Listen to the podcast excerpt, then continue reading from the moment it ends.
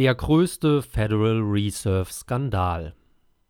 Nach den Enthüllungen, dass Beamte der US-Notenbank Federal Reserve Fed mit Finanzanlagen gehandelt haben, während die Fed außerordentliche Anstrengungen zur Stimulierung der Wirtschaft unternahm, hat ihr Vorsitzender Jerome Powell eine Überprüfung der Ethikregeln der Fed angeordnet obwohl diese Geschäfte problematisch erscheinen, verblassen sie im Vergleich zum größten Skandal der Fed, die Verarmung der einfachen Amerikaner, der Bereicherung der Eliten und der Erleichterung der Staatsverschuldung und Defizite durch die Fed.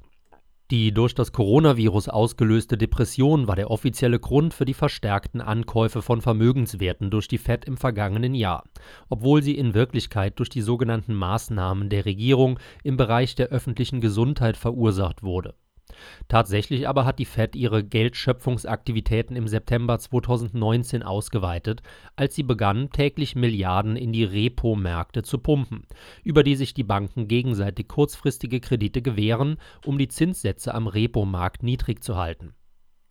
Das Coronavirus war für die Fed nur eine bequeme Ausrede, um noch mehr von dem zu tun, was sie ohnehin schon tat.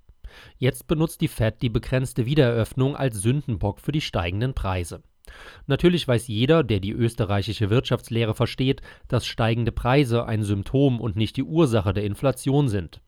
Die Inflation ist der eigentliche Akt der Geldschöpfung durch die Fed. Steigende Preise, die den Lebensstandard des Durchschnittsamerikaners schmälern, sind nicht das einzige Ergebnis der Manipulation der Geldmenge durch die Fed. Die Manipulation verzerrt wirtschaftliche Signale und führt zu Booms, Blasen und Pleiten.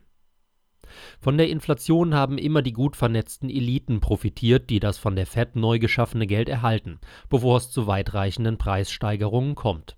Die wahre Motivation hinter der Fed-Politik wurde 2013 vom ehemaligen Fed-Beamten Andrew Hussar aufgedeckt.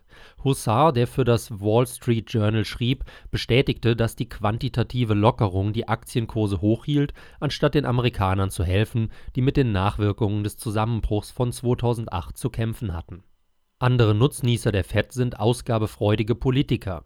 Der Ankauf von Bundesschuldtiteln durch die Federal Reserve hält die Kosten für den Schuldendienst der Bundesregierung überschaubar.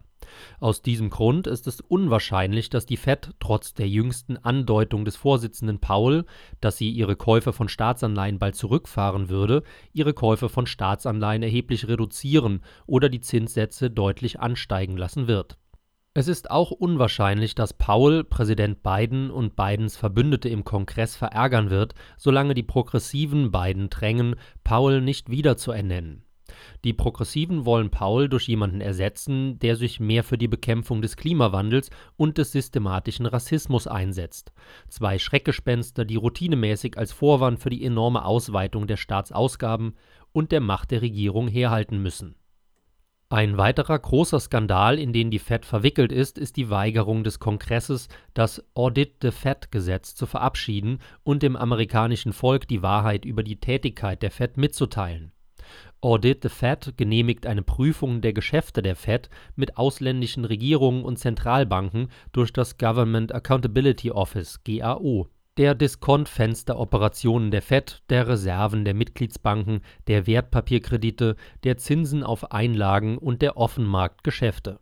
Eine Prüfung der Fed würde endlich die Wahrheit über ihre Operationen ans Licht bringen eine begrenzte Prüfung, die durch das Dodd-Frank-Gesetz genehmigt wurde, hat ergeben, dass die Federal Reserve zwischen 2007 und 2010 über 16 Billionen Dollar an ausländische Zentralbanken und politisch einflussreiche Privatunternehmen vergeben hat.